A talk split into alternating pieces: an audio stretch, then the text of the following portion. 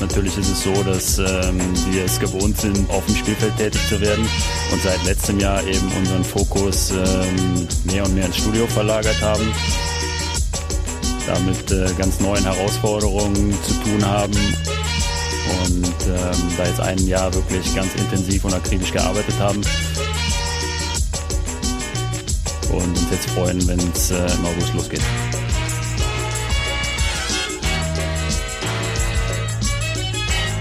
Colinas Erben.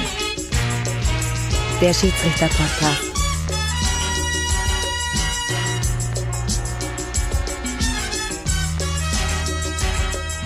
Schiedsrichter Podcast.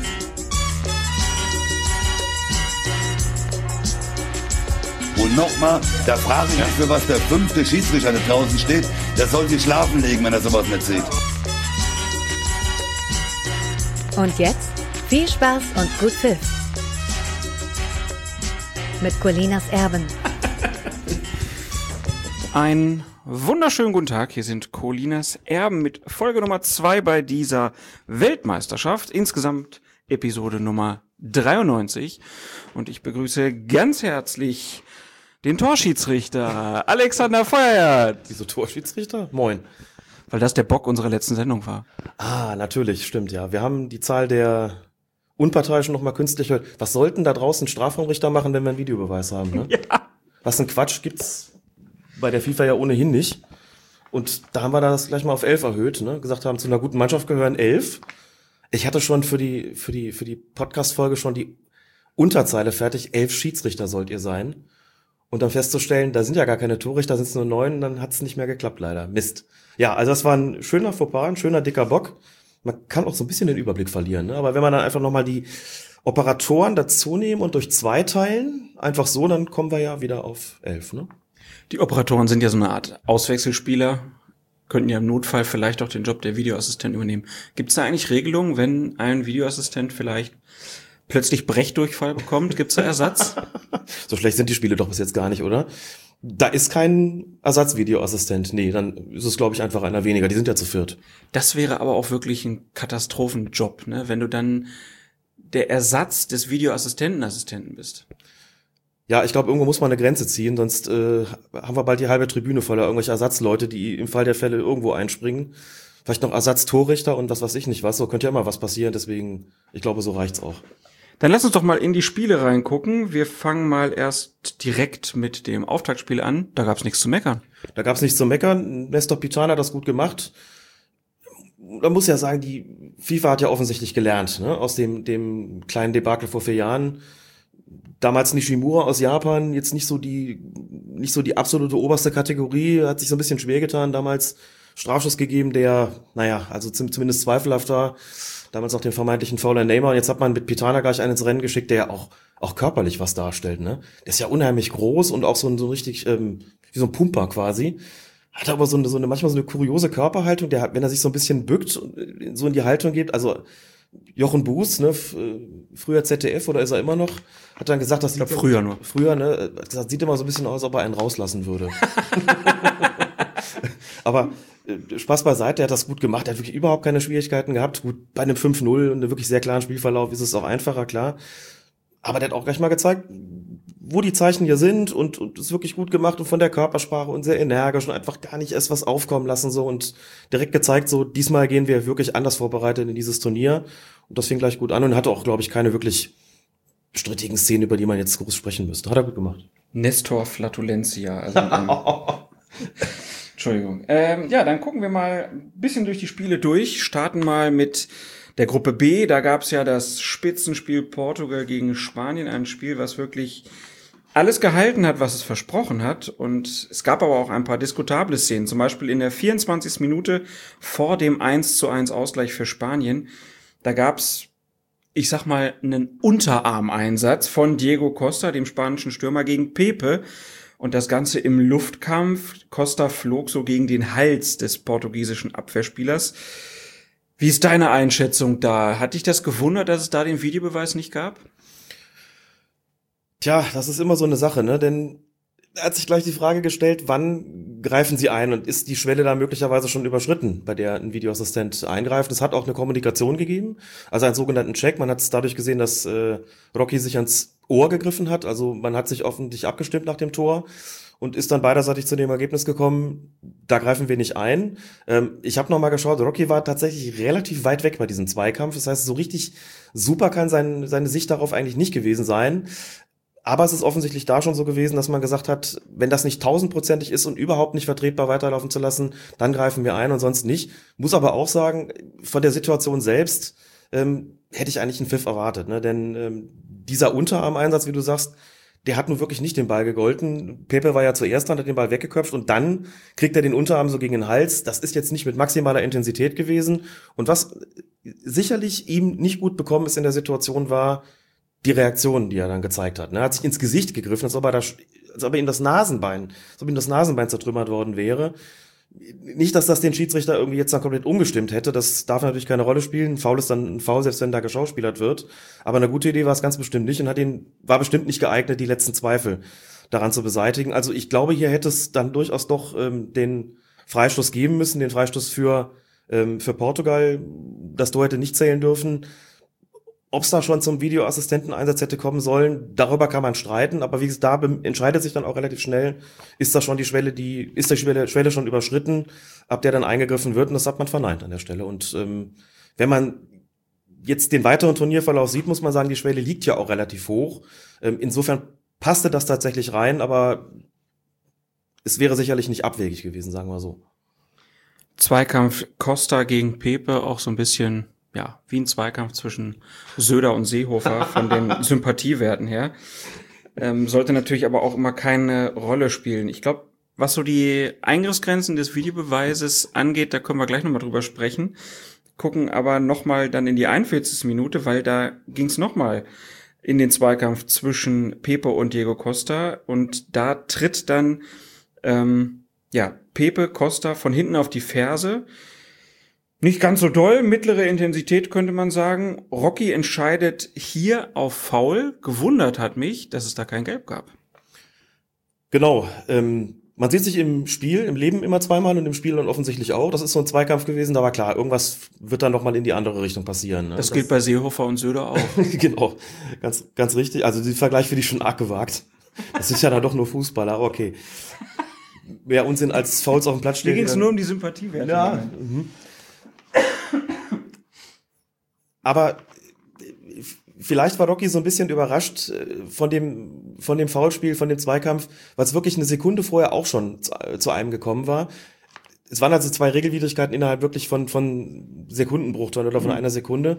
Ähm, da ist man dann immer noch so ein bisschen abgelenkt, guckt noch auf das erste, und dann knallt schon zum zweiten Mal. Das Foul hat er gesehen, es stand auch direkt daneben. Man hat dann in der Zeitlupe gesehen, er trifft ihn da wirklich schön satt, saftig da hinten auf die. Äh, schön satt, saftig, als ob du aus dem Kochmagazin vorlesen würdest. Hat also quasi das volle Aroma ne, äh, entfaltet und da hätte ich tatsächlich eine Verwarnung ähm, erwartet. Die hat an der Stelle gefehlt. Äh, hat er offensichtlich nicht ganz so schwer, als ganz so schwerwiegend wahrgenommen, aber da hätte schon Geld geben sollen, meine ich. Schon ein Zeichen, dass ein Schiedsrichter wie Rocky so ein Spiel kriegt? Ja, auf jeden Fall. Also die ersten Ansätze haben ja eh alle gezeigt, dass die FIFA da nichts dem Zufall überlassen will. Ne? Rocky kriegt das Spitzenspiel, das, das muss auch so ein Schiedsrichter pfeifen, da muss man wirklich einen hinschicken, der aus einer europäischen Top-Liga kommt, das muss man schon klar sagen. Aber auch die anderen Spiele, die gelaufen sind, dann nach dem Eröffnungsspiel, Chucky hat direkt eins gehabt, Björn Kolpers hat ein Spiel bekommen, also die ersten vier Begegnungen sind alle von Top-Schiedsrichtern geleitet worden, also haben quasi erstmal die einige der besten Pferde da ins Rennen geschickt. Und ich glaube, das ist eine, eine richtige und eine gute Idee, um einfach gleich mal zu zeigen, wir wollen, dass das hier in ruhiges Fahrwasser kommt, keine Experimente. Ähm, die Schiedsrichter aus den Verbänden, die nicht ganz so hochklassigen Fußball haben, die kommen später. Und es hat sich auf jeden Fall bewährt. Es hat sich gezeigt, das war eine genau, genau die richtige Entscheidung. Die Partie Frankreich gegen Australien hat der Kollege Kunja geleitet. Da gab es zwei Szenen, die wir besprechen wollen. 54. Minute. Tackling des Australiers Riston gegen Griesmann. Ähm, das Tackling beginnt im Prinzip vor dem Strafraum. Der Australier spielt minimal den Ball. Es gibt dann aber den Treffer mit dem sogenannten Nachziehbein im Strafraum. Dann gab es eine kurze Pause. Es gibt den Videobeweis und es gibt den Strafstoß. Wenn wir uns den ganzen Ablauf jetzt nochmal angucken, das Foul beginnt draußen, wird wirksam innen drin. Ist es ein Foul? Ist die Strafstoßentscheidung richtig? Ja, ist natürlich eine sehr komplexe Entscheidung, überhaupt eine komplexe Situation, muss man sagen. Da kann der Videobeweis dann tatsächlich auch äh, entscheidend weiterhelfen. Eben wie du sagst, das Ganze beginnt, das Tackling beginnt außerhalb. Man kann auch erstmal nur ahnen, wo findet eigentlich der entscheidende Treffer statt. Und das ist im realen Ablauf wirklich schwer zu erkennen. Wann kommt es denn zum Treffer? Das, das Straucheln von Griesmann beginnt im Prinzip schon vorher durch den Einsatz. So. Und wie gesagt, der Ball wird, wenn überhaupt, dann minimalst gespielt. Das reicht dann auch nicht aus. Man sieht, er rutscht eben weiter und irgendwann kommt es dann zu dem Treffer. Aber es ist auch jetzt in der Situation so, dass Griesmann nicht den berühmten Kontakt sucht. Ne, das ist so der klare Unterschied. Ich finde, da kommt man mal ganz gut sehen. Der will ja das Tor machen und wird dann zu Fall gebracht. Griesmann ist im Grunde genommen durch. Er kann vor allen Dingen auch gar nicht sehen, was da von hinten kommt. Ich würde mal behaupten, bei aller Geschicklichkeit, die solche Profis, gerade solche Starspieler ähm, besitzen beziehungsweise an den Tag legen, muss man auch sagen, also wenn einer von hinten die reinfegt, dann nimmst du gar nichts mehr an. Das ist wirklich so eine Sache, das kannst du nicht mehr, kannst du ja nicht sehen, mhm. kannst du auch kaum antizipieren. Da muss man sagen, der, der wollte gerne das Tor machen, der wäre durch gewesen. Das ist dann die nächste Geschichte, die der Schiedsrichter auch noch entscheiden muss, wenn es im Strafraum ist. Dann ist nämlich die Überlegung, war es eine klare Torchance, hat vorgelegen. Dann gibt's aber nur gelb, weil es ein ballbezogenes Vergehen war. Ne? Also der, das Tackling galt schon dem Ball, aber den hat er halt verfehlt, ähm, der Kollege Risten. Wenn es außerhalb gewesen wäre, wäre hier eine rote Karte fällig gewesen. Verhinderung einer klaren Torchance außerhalb. Da spielt es keine Rolle, ob es ballbezogen ist oder nicht. Das macht die Komplexität dann sozusagen noch größer und das alles aufzudröseln. Wo hat's begonnen? Wo ist es wirksam geworden? War es ein Treffer? War der ausreichend für ein Foulspiel? Verhinderung einer kleinen Torchance? Ja, nein, im Strafraum oder außerhalb? Das ist wirklich so nur mit Videobeweis aufzulösen. Deswegen ist der an der Stelle auch sinnvoll gewesen. Es ist schnell gegangen, ist rausgelaufen und kam mit der für mich korrekten Entscheidung zurück. Hier hat der Schiedsrichter auch was übersehen. Ich glaube, der hat nicht klar auf Weiterspielen entschieden und nicht klar gemacht, ich habe das tausendprozentig gesehen, dass so nach dem Motto, das reicht mir nicht für, einen für einen mhm. Strafstoß, mhm. sondern bei dem war es so, puh, das war jetzt so viel auf einmal, das muss ich, glaube ich, echt nochmal angucken. Und dann ist es auch eine gute Premiere gewesen, eine gelungene Premiere für den ähm, Videoassistenten Einsatz in der Situation zu sagen, da geben wir den Strafstoß. Das hat mir gut gefallen. Da habe ich tatsächlich vor der Glotze gesessen und gedacht, yes, also wenn schon, dann bitte so und dass im Grunde auch keiner sagen kann, ähm, dass das jetzt nicht richtig war, hier eingegriffen zu haben. Ich glaube, das war klar. Ging dir auch schnell genug? Das ging mir absolut schnell genug, muss man insgesamt eh sagen. Ich finde, diese Checks ähm, nehmen nicht übermäßig viel Zeit in Anspruch. Klar muss der rausgehen und kurz gucken, aber wenn du überlegst, wie lange das gedauert hat zwischen der Kommunikation und dem Moment, wo er dann rausgelaufen ist, da ist nicht viel Zeit vergangen, weil einfach auch klar ist, wir reden hier über einen Graubereich und dann ist eben die Art klare Anweisung, dann sollen die Schiedsrichter rausgehen, wenn der Videoassistent sagt, hör mal, ähm, aus meiner Sicht ist hier klar was übersehen worden und das ist dann auch schnell passiert und insofern glaube ich, das ist wirklich absolut akzeptabel gewesen, ja. Schon krass, ne, dass Frankreich jetzt durch den Videobeweis und dann das zweite Tor ja durch die ähm, Torlinientechnologie, also ohne Technik hätte es hier vielleicht einen ganz anderen Spielausgang gegeben. Ist natürlich viel hätte, wäre, könnte, aber schaut man sich die Tore an, dann haben die Franzosen von der Technik sehr profitiert. Gucken wir uns noch die andere Entscheidung an. In der 61. Minute Handspiel von, heißt der Umiti oder Umtiti? Ich habe jetzt hier Umiti ja. stehen. Umtiti? Das ist auch ja. ein schöner Name auch irgendwie, ne? Ja, total. Gab doch diesen, gab doch auch diesen schönen, äh, schönen Twitter-Scherz. Ähm, mein Name ist Umtiti und ich bin hier, um einen Handelfmeter zu verursachen. um was? Um Titi. Egal. Ähm, ja, das ist eine Anspielung an so einen anderen, anderen Scherz. Mhm. Egal. Äh, also auf jeden Fall der Franzose macht ein Handspiel im Strafraum. Kunja pfeift Strafstoß, verzichtet aber auf eine Verwarnung. Warum? Also erstmal möchte ich den Schiedsrichter noch mal loben in der Situation, denn der hat den Ball ja nun nicht volles Rohr mit der Hand gespielt. Ne?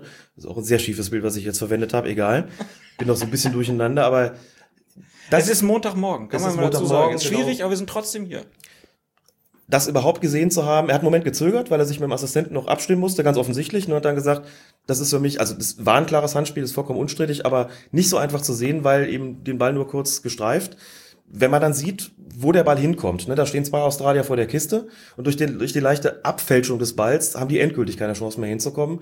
Da würde ich dann sagen, das ist von den Regeln her die Unterbindung eines aussichtsreichen Angriffs. Man sagt ja ohnehin, wenn der Ball aufs Tor gekommen wäre und da ist einer mit der Hand dran und das ist äh, strafbar, dann gibt es eigentlich grundsätzlich eine Verwarnung. Hier hat er darauf verzichtet. Warum kann ich ehrlich gesagt auch nicht äh, begründen. Aus meiner Sicht es hier eine Verwarnung geben müssen. Trotzdem einigermaßen lässlich. Also wichtig ist es auf jeden Fall gewesen, dass es den Strafstoß gegeben hat. Aber wie gesagt, ähm, eigentlich wäre hier eine Verwarnung fällig gewesen, weil es ein unsportliches Handspiel war. Nicht nur strafbar, sondern, sondern unsportlich. Und ähm, die hätte deswegen kommen müssen. Dann gehen wir mal zum nächsten Spiel. Argentinien gegen Island. Überraschendes 1 zu 1 am Ende des Spiels. In der 77. Minute ist es der Isländer Seversson, der im eigenen Strafraum zum Ball geht, ihn aber nicht trifft. Stattdessen hat er einen leichten seitlichen Kontakt mit dem Fuß vom Argentinier Pavon, der Schiedsrichter Marciniak, der die Situation vorausgeahnt hat und sich in einer ziemlich guten Situation ähm, befunden hat, zeigt sofort an Weiterspielen.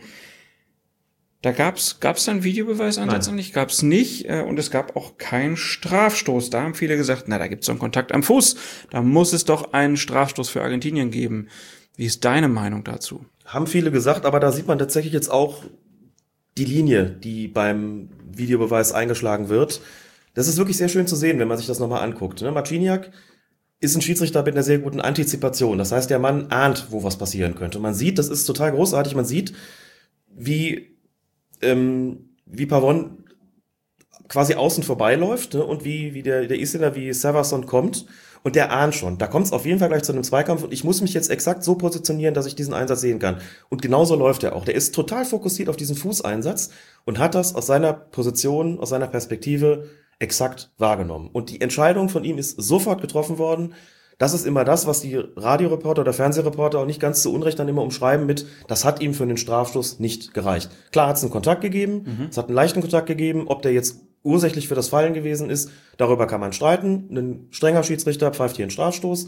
Ein großzügiger Schiedsrichter, Marciniak hat relativ viel laufen lassen, wie die meisten Schiedsrichter bei dem Turnier, sagt aber, das ist mir einfach nicht genug. Es hat einen Kontakt gegeben, für mich nicht hinreichend für das, äh, dafür, dass, dass der dann da umfallen muss. Also habe ich fix und fest entschieden, hier gibt es keinen Strafstoß. Und wenn das so ist, wenn ein Schiedsrichter sich so klar festlegt und sagt, ich habe das auch ganz klar gesehen, dann sollen die Videoassistenten wirklich auch nur dann eingreifen, wenn der sich aber sowas von total geirrt hat mit seiner Wahrnehmung. Das ist hier sicher nicht der Fall gewesen. Man kann der Meinung sein, Strafstoß, man kann auch der Meinung sein, warum nicht Videobeweis. Je nach Linie, je nach Eingriffsschwelle kann man das sicherlich befürworten. Mir gefällt's, dass die Schwelle insgesamt sehr hoch ist.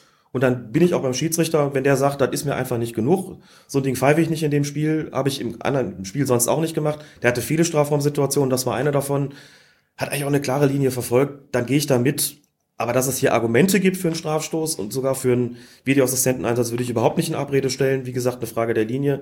Ähm, Und ich meine, das kann man, das kann man noch vertreten. Das kann man noch vertreten. Kann ja auch sein, dass es eine Kommunikation gab und der Assistent gesagt hat, he hit him on the foot und Manchuniak gesagt hat, ah no. Oh, das hast du so schön gesagt. Gut, ich mit, Das, nach, möchte, ich nach, bitte, das möchte ich als, als Klingelton haben. Du hit you on the foot. I know. Also ich, äh, ich habe die Bilder angeguckt und habe gedacht, das ist für mich ein Elfmeter, Hm. weil er eben schon ähm,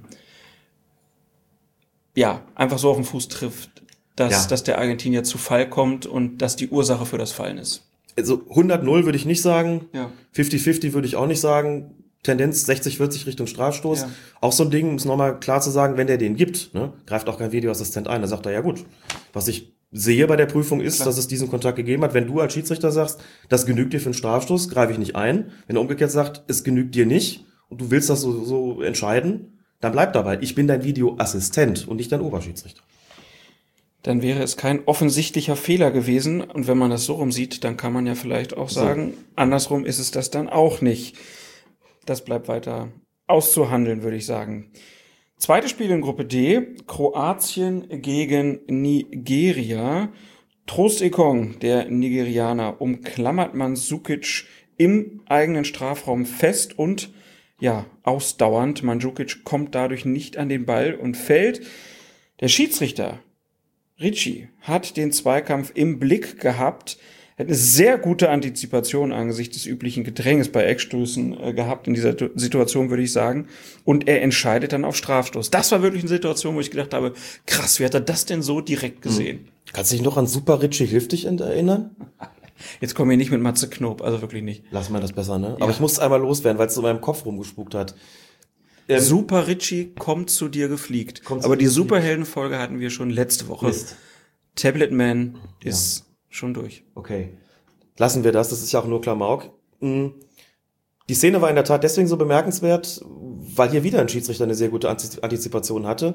Wir hatten es, glaube ich, auch schon ein paar Mal im Podcast besprochen, dass die große Herausforderung, gerade nach solchen äh, Spielfortsetzungen oder bei solchen Spielfortsetzungen wie Eckstößen oder Freistößen, die in den Strafraum geschlagen werden, ist es tatsächlich, äh, den Zweikampf zu fokussieren, bei dem am, am Wesen, am, am ehesten was passieren könnte. Ne? Du hast ja überall so Gewurle und Gerangeln und Gedrängel und Geschubse und Geziehe und im Prinzip mehr, oft mehrere Pärchen. So, das heißt, du kannst nicht fünf oder sechs Pärchen gleichermaßen beurteilen. Und dann zu antizipieren vielleicht, natürlich auch mit Glück, wo könnte am ehesten was passieren, vielleicht auch, weil du die Spieler kennst und schon beobachtet hast, bis zu diesem Zeitpunkt, wo tut sich was, da hast du dann vielleicht auch die Augen drauf. So. Und in dem Fall hat der ähm, hat Trost Ekong von Nigeria natürlich dem Schiedsrichter auch einen großen Gefallen getan, weil er wirklich lange, ausdauernd und offensichtlich gehalten hat. Der hat Mandzukic oben am Hals geklammert und man kann ihm auch nicht... Er hat, er hat sogar äh, rechte Hand oben Ja. um den Hals und linke unten um den Bauch und hat die Hände dann sogar kurz geschlossen gehabt, wo ich halt echt gedacht Ja. habe, es ist so kreuzdämlich. Ja, ganz genau. Und Mandzukic hat, auch das muss man dazu sagen, Und das auch im Wissen des Videobeweises. Also das ist ja irgendwie nochmal so, ja, Leute, denkt doch mal drüber nach. Leute, wir haben hier Videobeweis, das können wir nicht machen so. Mandzukic I know. hat, hat, auch, hat auch nicht viel draus gemacht. Ne? Ist jetzt nicht so, dass der da theatralisch umgefallen ist. Der Also, kennt das nicht anders. Der kennt es wahrscheinlich nicht anders, genau, genau. Also, korrekte Entscheidung, sehr gut gesehen. Punkt. Gruppe E, Spieltag 1 Costa Rica gegen Serbien, 90. plus 6, andere würden sagen 96. Minute. Priovic, der Serbe, reißt sich von seinem Gegner los, indem er mit dem rechten Arm nach hinten ausschlägt und den Gegenspieler im Gesicht trifft. Der Schiedsrichter gibt nach Prüfung durch den Video Assistant Referee nur eine Verwarnung. Da hat man sich doch auch gefragt, wenn der das schon sieht, warum ahndet er es nicht mit einem Platzverweis? Offensichtlich, weil er der Meinung war, dass es mehr ein unglückliches Losreißen und ein nicht gezielter Schlag gewesen ist, also dementsprechend nur ein rücksichtsloses Verhalten und nicht ein, ein brutales. Ich finde, das kann man anders sehen, als die Zeitlupe lief. Wir haben ja das große Glück, dass inzwischen, dass es tatsächlich so ist, wenn der Videoassistent eingesetzt wird, wenn es zu einem On-Field-Review kommt, wie das heißt, dann sehen wir ja tatsächlich die Bilder, die der Schiedsrichter auch sieht Weil es ein Glasdach gibt. weil es ein Glasdach gibt, genau. Und Da hätte man ja auch in so eine Höhle einbauen können einfach, ne? Aber man hat sich da gesagt, nö, machen wir mit Glas, dann kann man auch sehen, was der da tut. ja, man könnte natürlich sagen, was was Ribéry, was für Ribéry äh, recht ist, ist für Priovic billig. nee, ernsthaft. Also ich, mein erster Gedanke war, möchte jetzt niemanden vorverurteilen, aber das ist so eine klassische Ribéry-Nummer gewesen. Ne? Wird bedrängt und, und kalt nach hinten aus. So und, und trifft ihn halt. Ich bin ja der Meinung, das Risiko trägt dann der Spieler, der äh, diese Aktion macht. Und ich finde, zum Losreißen war das nicht mehr nötig, dass man jetzt sagen könnte, das war unglücklich, der schlägt nach hinten aus. Und ich finde, wenn er dann einem im Gesicht trifft, ist das für mich persönlich eher rot als gelb. Wenn der Schiedsrichter sagt, nö, nur eine unglückliche Aktion, das hat er so nicht gewollt. Der Treffer war eben so ein bisschen blöd. Belassen wir es bei einer gelben Karte. Ist das seine Entscheidung, die man von den Regeln sicher irgendwo decken kann? Keinen übermäßig großen Protest gegeben. Also für mich war es äh, ehrlich gesagt deutlich eher rot als gelb. Ähm, Und erklärend tue ich es mir eben so, dass er gesagt hat, eben nur unglücklich, aber nicht, nicht, äh, nicht brutal, aber ich meine, er hätte eigentlich einen Feldverweis geben müssen. Wir halten fest, Priovic hat ein Ribery gebaut. Kommen wir zum Spiel Brasilien gegen die Schweiz. 50. Minute. Der Schweizer Zuber verschafft sich durch einen leichten Schubser in den Rücken von Miranda ein wenig Platz und köpft den Ball ins Tor. Leichte Proteste von Brasilien, doch der Schiedsrichter gibt den Treffer. Ich habe das gar nicht so richtig gesehen, dass er sich so wirklich Platz geschafft hat. Das war wirklich so, dass ich dachte, das ist normal im Strafraum. Das ist normal im Strafraum und der, der Spieler Zuber von der Schweiz, rede ich auch schon wie die Schiedsrichter, Hat er Zuber gemacht. hat er, hat er Zuber gemacht, genau. Ähm, jedem Anfang wohnt ein Zuber inne, habe ich heute als Sch- Schlagzeile gelesen. Großartig. Weiß nicht mehr, von wem sie stammt. Würde es jetzt gerne autorisieren. Auch da muss man sagen, das hat der Schiedsrichter mit Sicherheit gesehen. Warum? Weil Zuber den Arm schon eine ganze Weile ausgestreckt hatte, wie um seinen Gegenspieler eben auf Distanz zu halten, und dass dann so ein Schüpserchen dann nochmal kam. Das wird er in jedem Fall wahrgenommen haben. Wenn der Schiedsrichter in, in dieser Situation sagt, das genügt mir nicht, um hier abzupfeifen und den Treffer zu annullieren, dann ist das seine Entscheidung, an die der Videoassistent nicht dran zu gehen hat. Das ist die Entscheidung des Schiedsrichters auch in dem Spiel, wo er wiederum nicht besonders kleinlich gepfiffen hat, wo er sagt, nein, das ist für mich noch das handelsübliche auf Abstand halten, auf Abstand bringen, bei Zweikämpfen, wir können ja nicht jeden Körperkontakt ahnden. Finde ich eine akzeptable Entscheidung. Wenn du es abpfeifst und sagst, ich sehe das hier strenger, dann muss es aber bitteschön auch zur sonstigen Linie passen. Insofern gehe ich da mit. Es ist, wie gesagt, ebenso gewesen, er hat es gesehen, er hat es beurteilt, für ihn hat es nicht gereicht. Dann ist das eine Entscheidung, die man auch mal akzeptieren muss. So wirklich ausufern waren die Proteste der Brasilianer in der Situation auch nicht. Die haben auch gedacht, na gut, ähm, ne, wenn man sich mal überlegt, wie Ramos immer zu Werke geht, gut, das ist kein Brasilianer, sondern Spanier, aber trotzdem muss man ja auch mal sagen, das ist hier, glaube ich, eher so im Rahmen gewesen und man sagt, gut, ähm, dann lässt man den Treffer auch gelten. Punkt. Lass Miranda den Sevilla fällt Ja, mir jedes Mal wieder ein. Das ist schlimm, ne? Aber gut, egal. 74. Minute dann Akanji hält gegen den Brasilianer Gabriel Jesus, der sich um ihn herum drehen will, lässt aber rechtzeitig los. Gabriel Jesus geht recht theatralisch zu Boden. Der Schiedsrichter lässt weiterspielen. Ist das was, was, wir kommen ja gleich nochmal kurz zum deutschen Spiel, wo du auch sagst, das ist so eine Szene, die mir zeigt, die Schiedsrichter lassen sich nicht auf der Nase rumtanzen. Ja, kann man genauso sehen. Natürlich hat es dann Festhalten gegeben, aber dann hast du natürlich auch so eine klassische Zweikampfsituation, wie du sie im Profifußball oft hast. Der lässt im richtigen Moment los. Und in dem Moment, wo der loslässt, wo also ein Halten im Grunde nicht mehr gegeben ist, beginnt der Spieler mit dem da Niedersinken. Und da würde ich dann auch sagen, ja gut, dann ist das, ist der Kontakt aber nicht mehr ursächlich fürs Fallen. Dann muss man da keinen Strafschuss geben. Es gab auch im Fußbereich noch so einen Kontakt. Ich möchte jetzt nicht ungerecht werden. Ich könnte mir vorstellen, dass so eine Situation in der Bundesliga zu einem Review geführt hätte. Aber auch hier, wir sehen bis jetzt, kann sich ja alles noch ändern und vielleicht reden wir in einer Woche ganz anders drüber, muss man wirklich sagen, die Eingangsschwelle für den Videoassistenten ist und bleibt hoch. Die Schiedsrichter sind auch nicht besonders kleinlich. Sie lassen relativ viel laufen. Ich finde, dem Spiel, den Spielen bekommt das gut. Ich finde auch der, dem, der Strategie, der, der Linie beim Videobeweis bekommt das gut. Hier zu sagen, ich lasse das A weiterlaufen. Ne? Also genau wie auch beim äh, Spiel Argentinien-Island. Ich gebe da keinen Strafschuss und ich guck's mir auch nicht an, nicht nochmal an. Finde ich beides vertretbar, finde ich beides ehrlich gesagt sogar gut. Und auch hier ist mir aufgefallen, in den beiden Situationen bei Brasilien-Schweiz, die Checks, die durchgeführt worden ist, sind, bis dann festgestanden hat, da, wir gucken, wir machen kein Review, sind sehr, sehr schnell vonstatten gegangen. Da wird mit vier Videoassistenten gearbeitet, die sind offensichtlich gut vorbereitet und auch da muss man sagen, eigentlich top gelaufen. Kurzes Wort zu der Partie Deutschland gegen Mexiko. Da gab es ja diese eine Szene, einmal Toni Kroos fällt auf den Ball und äh, will einen Fre- Freistoß ziehen, nimmt den Ball in der Hand, Schiedsrichter sagt, ja, es gibt Freistoß, aber für Mexiko. Und dann gab es ja auch noch so eine, körperliche Auseinandersetzung zwischen dem Schiedsrichter und Kroos, wo der äh, Schiedsrichter Toni Kroos so wegdrückt und Toni Kroos sagt, why do you touch me, why do you touch me? Das kann man so richtig von den Lippen ablesen in dem Fall. Ähm, ich habe es ja eben schon mal gesagt, das ist schon so eine Linie. Erstmal vielleicht ein Wort zum Schiedsrichter. Wie hat er dir gestern gefallen bei dem Spiel? Der Schiedsrichter hat mir ausgezeichnet gefallen, Alireza äh, Fagani aus dem Iran. Ich war sehr neugierig, wie er das Ganze machen würde. Man kennt ihn schon aus dem Olympiafinale noch. Deutschland-Brasilien, das hat er auch schon, auch schon geleitet. Ponfett Cup ist er eingesetzt worden bei Deutschland-Chile. Ähm, sehr guter Schiedsrichter, sehr großzügig, hat sich dieser Linie angepasst. Und ich finde gerade solche Aktionen wie die mit Groß, und zwar jetzt nicht das Anfassen, dazu sage ich gleich noch was, sondern diese Nummer, dass die Spieler dann hinfallen und glauben, sie entscheiden darüber, wann es einen, einen Freistoß gibt. Ähm, das passt mir sowieso nicht. Und dass da mal ein Schiedsrichter hingeht, und zwar nach einer Viertelstunde, beim Weltmeister, bei Toni Kroos von Real Madrid, Den dreifachen Champions League-Sieger mit Real Madrid. Einmal sogar mit Bayern München und der denkt sich, ich mache hier einen Freistoß, wenn ich das will. Ja. Und der Schiedsrichter sagt, nö. Ich hatte so das Gefühl, kann natürlich täuschen, dass die Deutschen so ein bisschen geglaubt haben, sie haben hier einen Weltmeisterbonus und der, der kleine Iraner, der wird schon pfeifen, wenn wir Weltmeister hier fallen. Und dann mal nach einer Viertelstunde gezeigt zu haben, ja, es gibt einen Freistoß, aber gegen dich, wegen Handspiels. Du hast hier nicht auf den Ball zu fallen, den mit der Hand anzuhalten. Wenn's, wenn ich der Meinung bin, es ist ein Foul, pfeife ich. Hier nicht, deswegen kriegst du diesen Freistoß nicht, den kriegen jetzt die anderen. Dieses Anfassen hätte ich mir gespart. Ne? Das ist sowas, was in der Situation nicht zu sein braucht, aber auch nicht, äh, Geschenkt. nicht der Rede wert. Ja. Geschenkt. Aber ich meine, die Linie war großzügig und da muss man sagen, die Mexikaner kamen damit besser zurecht. Ihr körperliches Spiel hat Ja. sich da durchgesetzt. Die Deutschen waren da nicht so fit. Kurze Abschlussfrage noch. Wir müssen mal über den Elfmeter noch sprechen. Äh, wa- was machen die Schiedsrichter? Die, die gucken gar nicht, ob der Ball ins Tor geht. Die haben, haben die da vielleicht, ja, äh, sind die da abergläubisch, dass der Ball nicht ins Tor geht, wenn sie gucken?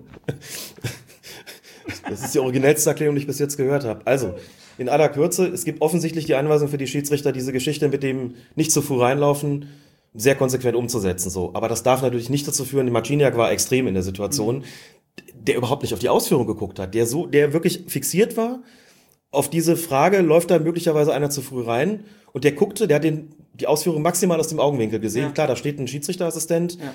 und es gibt auch einen Videoassistenten, der das sehen kann. Und es gibt Hawkeye. Und es gibt Hawkeye. Aber trotzdem, als Schiedsrichter musst du die Ausführung an sich dir angucken. Da musst du sehen, was ist mit dem Torwart, was ist mit dem Schützen. Klar, wenn da einer zu früh reinläuft, das ist nicht, nicht so einfach, das zu sehen. Aber ich meine, so kann man das nicht machen. Das war ein etwas kurios anmutende Ich find's super. Die sollen das Situation. weiter so machen. Dann wird die Linie durchgezogen und das Ja. wird sich bis in die Ligen nach unten vielleicht durchsetzen. Ich finde das gut, dass Hm. die Spieler da so ein bisschen eingenordet werden, dass man auch der Theatralik ein bisschen Also entgegenwirkt. Das gefällt mir bisher sehr gut. Ja, eine Anmerkung noch dazu, weil immer viele fragen, wie ist das mit dem Videoassistenten bei der Strafschussausführung? Darf der überhaupt da eingreifen, wenn da vielleicht einer zu früh reinläuft? Oder ist das für den nichts? Es gibt tatsächlich in dem Handbuch des IFAB für den Videobeweis gibt es tatsächlich einen Absatz, in dem drin steht, grundsätzlich haben sich die Videoassistenten bei dem sogenannten Encroachment, also dem zu frühen Reinlaufen, zurückzuhalten, mit einer Ausnahme. Wenn ein Spieler zu früh reinläuft und dann ins Spiel ein, wenn der einen, direkten Vorteil daraus zieht, also Beispielsweise Torhüter hält den Ball und der Verteidiger ist zu früh rein, reingelaufen in den Strafraum haut den Ball dann weg, was er ja nicht gekonnt hätte, wenn er nicht zu früh eingedrungen wäre. Dann Videoassistent bitte eingreifen und Schiedsrichter melden. Ähm, das geht so nicht. Oder umgekehrt, wenn ein Stürmer, der zu früh reinläuft, den Ball dann versenkt, dann soll er eben auch sagen, ähm, bitte, also das ist ein klares zu frühes Eindringen gewesen. Ähm, hier müssen wir den Strafstoß wiederholen. Dann sollen die das machen. Also die Möglichkeit besteht durchaus. Aber da muss man auch sagen, also das, die müssen schon die Ausführung im Blick haben. Encroachment, wieder was gelernt. Jetzt kommt die Kollegin Schweizer hier und will nichts sagen. Ich Encroachment? will einfach nur sagen, it's super dumb that I opened. Kein Problem. Der Alex war nämlich heute Morgen bei Deutschlandfunk Nova und wir haben uns jetzt bei mir im Büro getroffen und jetzt müssen wir leider Feierabend machen, weil wir haben jetzt Sitzung. Wir Aber besprechen wir jetzt, Auch, wir haben das doch kurz und knackig. Ich gucke gerade auf die Ja. Uhr. 30 Minuten. das äh, sind, ja, hat gut geklappt. Bin ganz begeistert von uns und Wir ich kommen hoffe, jetzt kürzer, aber öfter. Also wir, wir, aber, also wir podcasten kürzer, aber Das gibt, jetzt, wieder das gibt jetzt wieder Gegigel in den Straßenbahnen dieser Welt. ja, Ja, egal. Deswegen, deswegen werden wir jetzt hier unterbrechen. Ich habe gedacht, es wird sehr viel chaotischer laufen bei dieser Mhm. WM. Bisher läuft das sehr gut. Ich bin sehr begeistert von den Schiedsrichtern. Ich glaube, dem stimmst du zu. Nicht jinxen, aber erste, erste, erste Zwischenfazit positiv, so ein bisschen wie bei der Europameisterschaft, Ja. muss man sagen. Und äh, wollen wir alle hoffen, dass es so weitergeht, ne? Ich hätte nichts dagegen. Faire Spiele und wie gesagt, ich finde es gut, dass die Schiedsrichter ähm, auch gegen die Mätzchen so ein bisschen vorgehen. Ich denke, das tut dem Fußball ganz gut. Lieber Alex, wir haben es schon wieder geschafft. Ich bin ganz begeistert. Und wir sprechen uns in Kürze wieder, okay? Definitely. So. Hoffentlich heute kein Bock drin. Das hoffe ich auch, sonst äh, können wir alles wieder einstampfen, genau. Liebe Hörerinnen und Hörer, euch weiterhin eine angenehme Fußball-WM. Bleibt uns gewogen, empfehlt uns weiter und habt einen wunderschönen Tag. You know? I know. I hit him on the foot. Natürlich ist es so, dass ähm, wir es gewohnt sind, auf dem Spielfeld tätig zu werden und seit letztem Jahr eben unseren Fokus ähm, mehr und mehr ins Studio verlagert haben. Damit äh, ganz neuen Herausforderungen zu tun haben und ähm, da jetzt ein Jahr wirklich ganz intensiv und akribisch gearbeitet haben. Und uns jetzt freuen, wenn es äh, im August losgeht.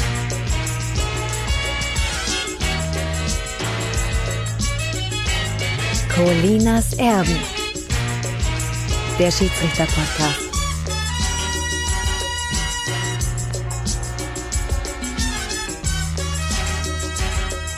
Schiedsrichter